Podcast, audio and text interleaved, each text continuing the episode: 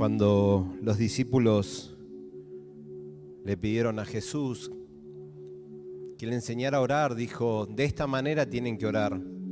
Padre nuestro que estás en los cielos, santificado sea tu nombre. Vénganos a nosotros tu reino y hágase tu voluntad en la tierra como en el cielo.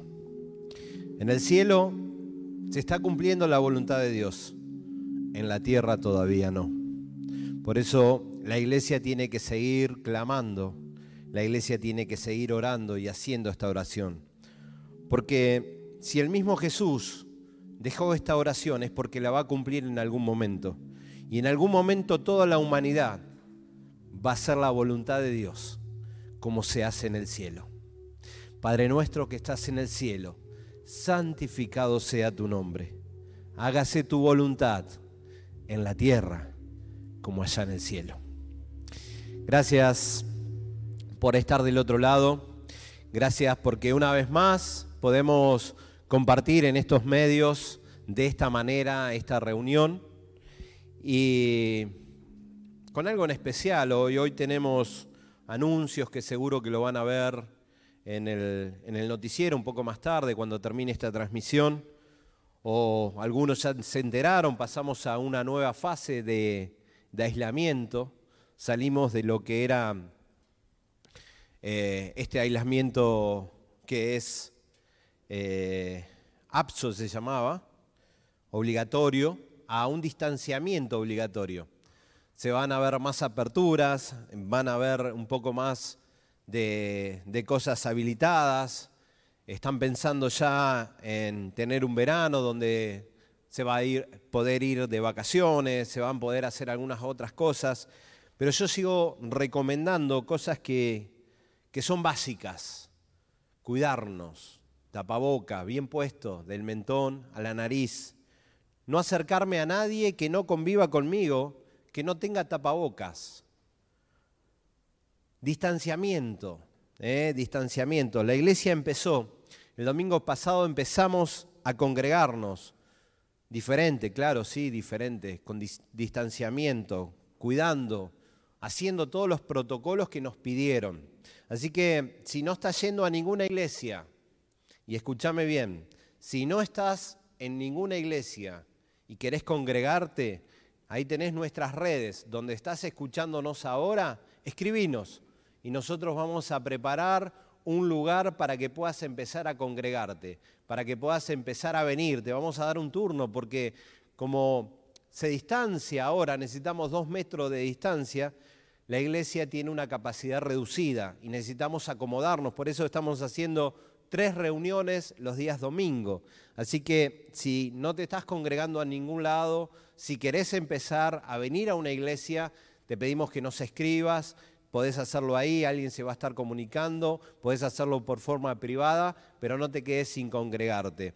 Es necesario empezar a, reavivar este fuego que hay en nosotros o que hubo tal vez en tu vida y que una u otra circunstancia se apagó.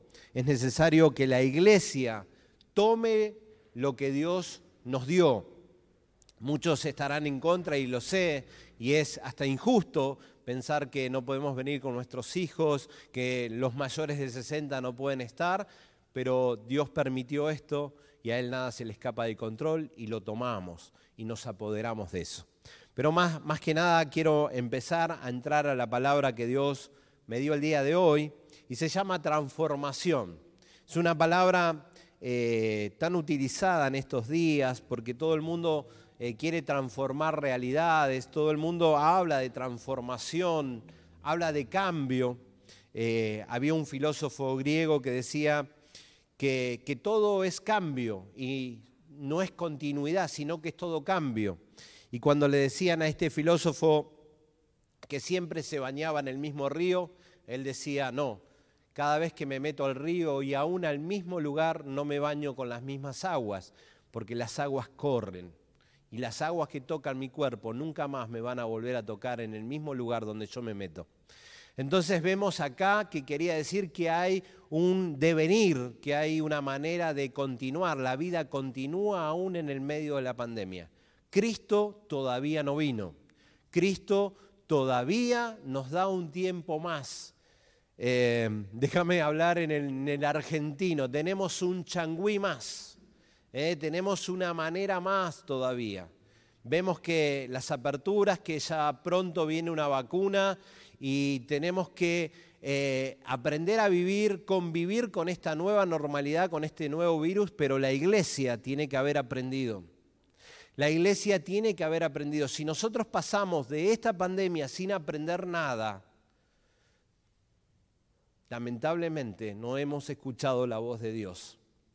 ¿Qué te dejó esta pandemia, mi hermano? ¿Qué te dejó esta pandemia? ¿Te diste cuenta que de nada sirve el dinero? ¿Te diste cuenta que de nada sirven los bienes materiales? ¿Te diste cuenta que de nada sirve esa seguridad que nosotros pensábamos que teníamos? Porque de un día para el otro todo esto se puede ir. Tu salud se puede ir y te vas a encontrar con la muerte. ¿Estás preparado para eso? Si estás escuchando por primera vez este mensaje, déjame decirte que hay vida después de la muerte, que Jesucristo pagó el precio de tu pecado y de mi pecado, porque Él dijo, yo soy el camino, la verdad y la vida, que nadie va a llegar a Dios si no es por medio de Él. Déjame decirte que solamente tenés que arrepentirte de tus pecados, saber que Él murió en la cruz por vos, ocupando el lugar que te merecías vos, pero también me merecía yo, porque todos nosotros hemos pecado, porque todos estábamos separados de la gloria de Dios. Pero la dádiva de Dios, el regalo que Dios tiene, es la salvación para tu vida. Solamente tenés que dejar las cosas malas, aquello que estás haciendo y que sabes que no le agrada a Dios, volver tu vida a Dios y encontrarte con Él, aceptarlo en tu corazón como único y suficiente Salvador. Y todo puede cambiar. Y ahí comienza la transformación. Ahí comienza lo que yo quiero hoy predicarte, una transformación que lo hace el Espíritu Santo. ¿Sabés qué transformación significa eh, que dejas de ser de una manera para ser de otra, que eh, pasás de un estado a ser de otra manera.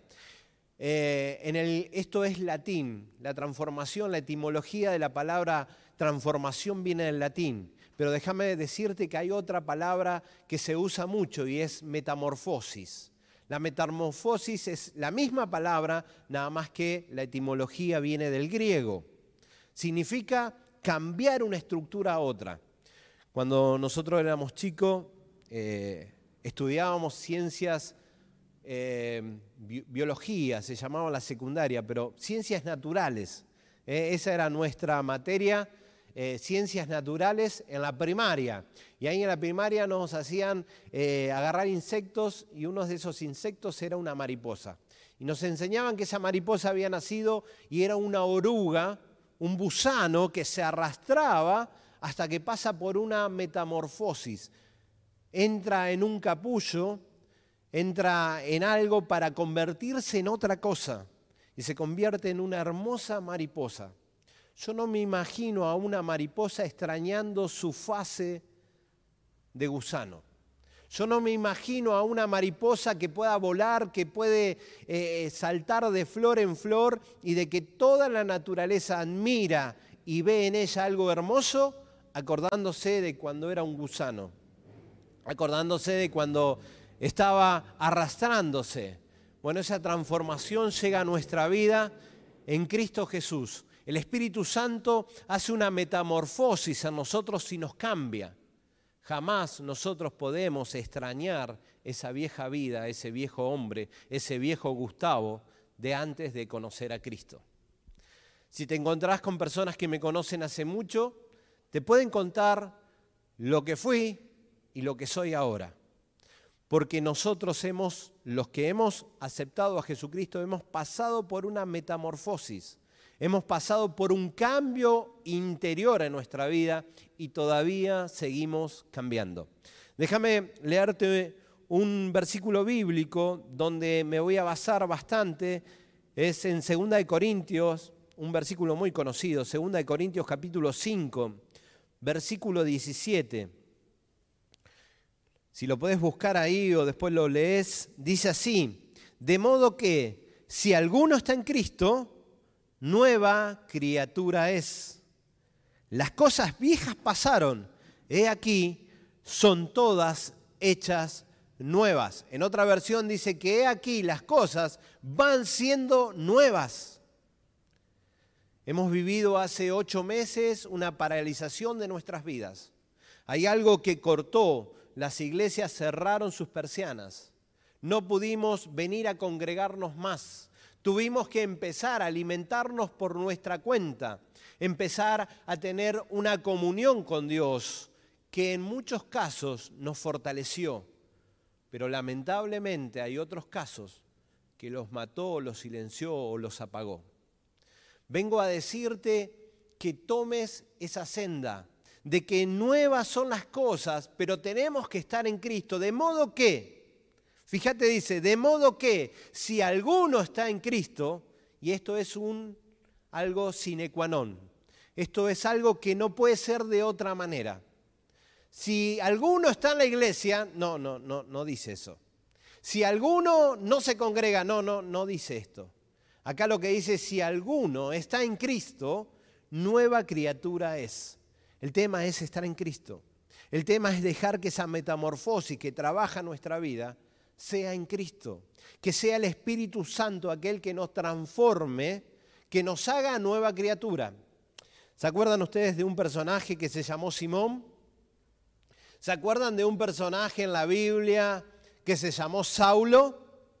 Tal vez no les diga mucho esos nombres, pero tal vez si yo te digo en vez de Simón, te digo Pedro. Pedro, aquel que fue cabeza de la iglesia de Jerusalén, aquel que fue aún tomado por la iglesia evangélica como el apóstol principal. Eh, la iglesia católica, perdón, tomado como el apóstol principal como el primer papa lo toma la Iglesia Católica, ese fue Simón, pero hubo una transformación para llegar a ser Pedro. Pasó un proceso. Pedro no fue de un día para el otro.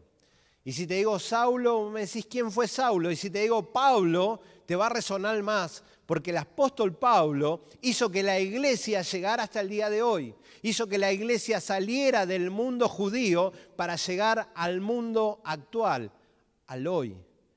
Pablo era una persona preparada, era una persona que se sentaba con cualquiera a discutir, pero también pasó un proceso de metamorfosis. Los dos pasaron por un proceso, un cambio en ellos.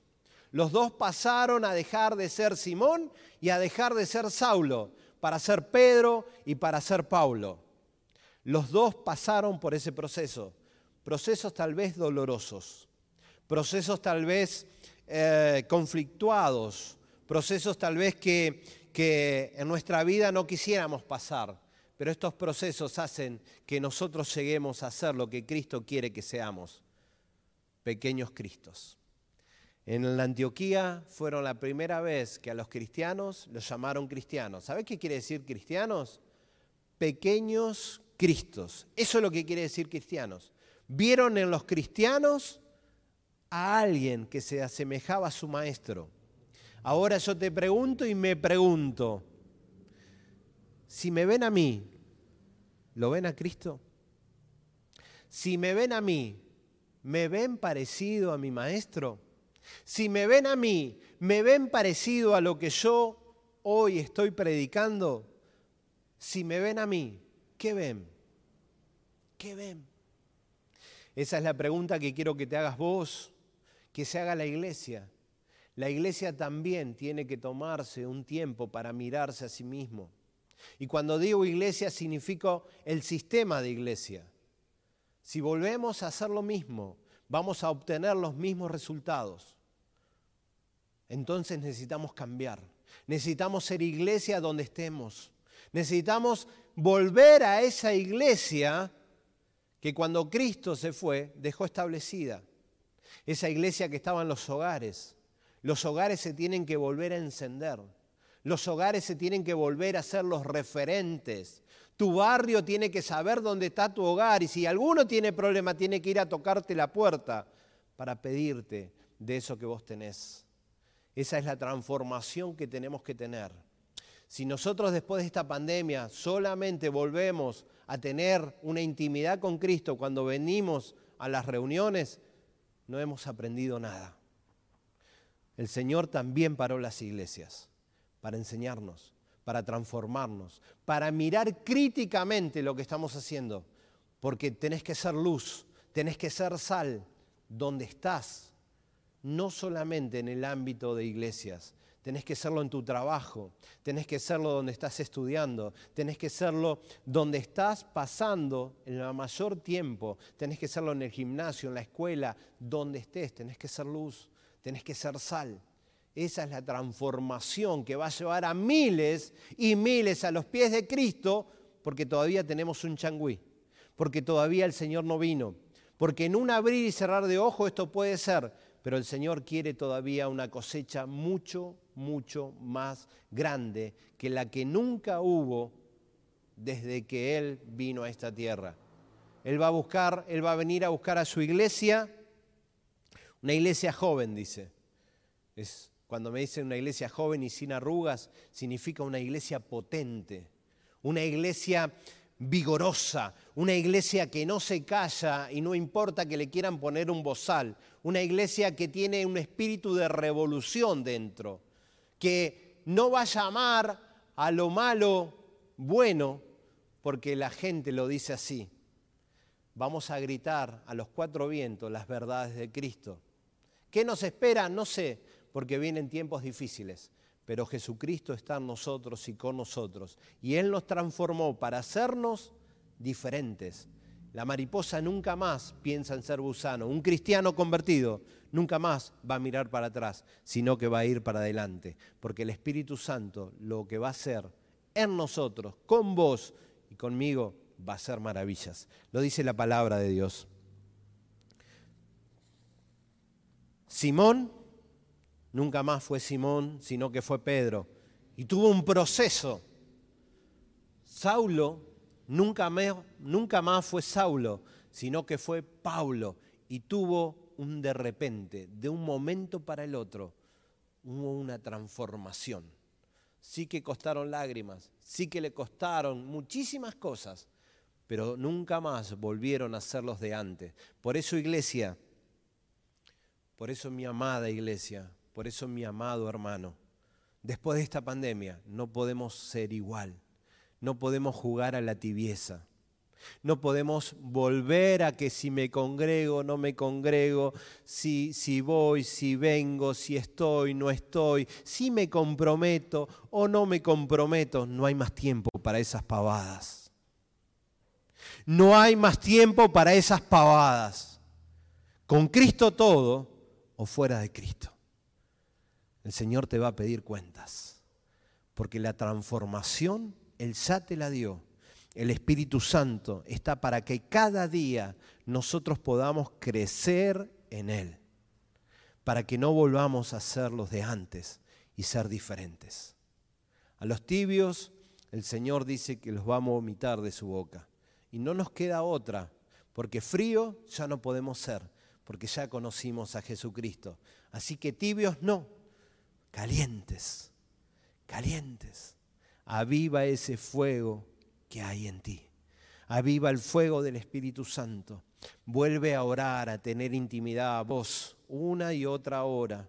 Vuelve a tenerlo todo el día presente. Vuelve a tenerlo en todos tus caminos. No más tibiezas. No más voy o no voy. Firme en convicción. Firme porque tu nombre va a ser cambiado, porque vas a conquistar naciones. Esa es la promesa que tenemos de parte de Dios. Eso es lo que dice Romanos capítulo 12, y con este versículo voy a terminar. Romanos capítulo 12. Es un versículo muy, pero muy conocido, es un pasaje tan hermoso. Y dice así, así que hermanos, os ruego por las misericordias de Dios, que presentéis vuestros cuerpos en sacrificio vivo, santo y agradable a Dios, que es vuestro culto racional. No os conforméis a este siglo, sino que transformaos por medio de la renovación de vuestro entendimiento para que comprobéis cuál es, sea la buena voluntad de Dios, agradable y perfecta. Acá nos está mandando a transformarnos, a no amoldarnos a este siglo. La iglesia por años se quiso amoldar al mundo, pero no podemos. Fue el peor error cuando la iglesia se quiso amoldar al imperio romano. Fue el peor error de la iglesia en general porque pasaron mil años de estar en la oscuridad cuando se amoldó al imperio romano. Hace muy poquito se cumplieron 503 años donde alguien proclamó 95 tesis, un monje se rebeló contra el sistema. Déjame decirte si estás escuchando del otro lado y no perteneces a la iglesia evangélica, que la iglesia evangélica sigue pregonando la verdad, aunque el mundo siga insistiendo de otra manera. Porque seguimos defendiendo las dos vidas, porque nos sigue importando las personas que todavía no nacieron. Y la vamos a defender. Y vamos a defender todo lo que tenga que ver con las escrituras. Porque la palabra de Dios no cambia. Podrán cambiar los tiempos, pero la palabra de Dios no cambia. Mi hermano, todos aquellos que pertenecen a una línea abierta a la vida, nosotros, los pastores, los que estamos encargados de este lugar, te necesitamos más activo que nunca, a no bajar los brazos. Y si lo bajaste, hay una nueva oportunidad para vos. El trono de la gracia sigue abierto porque no te acostumbres a este mundo, transformate por medio del Espíritu Santo. Transformémonos, cambiemos al mundo. Parece una utopía, parece algo que no vamos a poder conseguir. Déjame decirte que yo cada día que me levanto, sueño y me imagino transformando al mundo junto a vos porque el único que transforma es Jesucristo. No son las políticas, no son los políticos, no es la institución iglesia, no es la religión, no es la filosofía, solamente Jesucristo transforma, porque lo hace por medio del Espíritu Santo. Acompáñame en oración. Vamos a estar orando por aquellos que están pasando por esta situación de enfermedad. Vamos a estar proclamando la palabra de Dios. Vamos a estar proclamando esta verdad, aunque vemos una pandemia, porque vimos hermanos que están enfermos, que pasaron por la enfermedad y algunos que están entrando a esta enfermedad. Pero seguimos confiando en Dios. Te invito del otro lado que acompañes esta oración, que puedas cerrar tus ojos y que podamos orar. Señor y Padre eterno Tú nos transformaste, Señor. Y dijiste que estas señales no seguirían a nosotros que creemos. Las señales serían que pondremos la mano sobre los enfermos y ellos sanarían, Señor. Y hoy la ponemos virtualmente, Señor, la mano sobre lo que ellos que están pasando por esta enfermedad de COVID-19. En el nombre de Jesús, declaramos sanidad, Padre declaramos sanidad sobre sus vidas. Declaramos, Señor, que tú estás poniendo tu mano sanadora, Señor. En el nombre de Jesús, seguimos creyendo en ti, Dios. Transforma nuestras vidas. Se vienen tiempos nuevos, tiempos de conquistas, tiempos de mirar lo eterno y sacar la vista de lo que hoy tenemos a nuestro lado. Tiempo de alimentarnos de tu segunda venida, que pronto lo va a hacer, Señor. Acá está tu iglesia esperándote, ven pronto, Dios.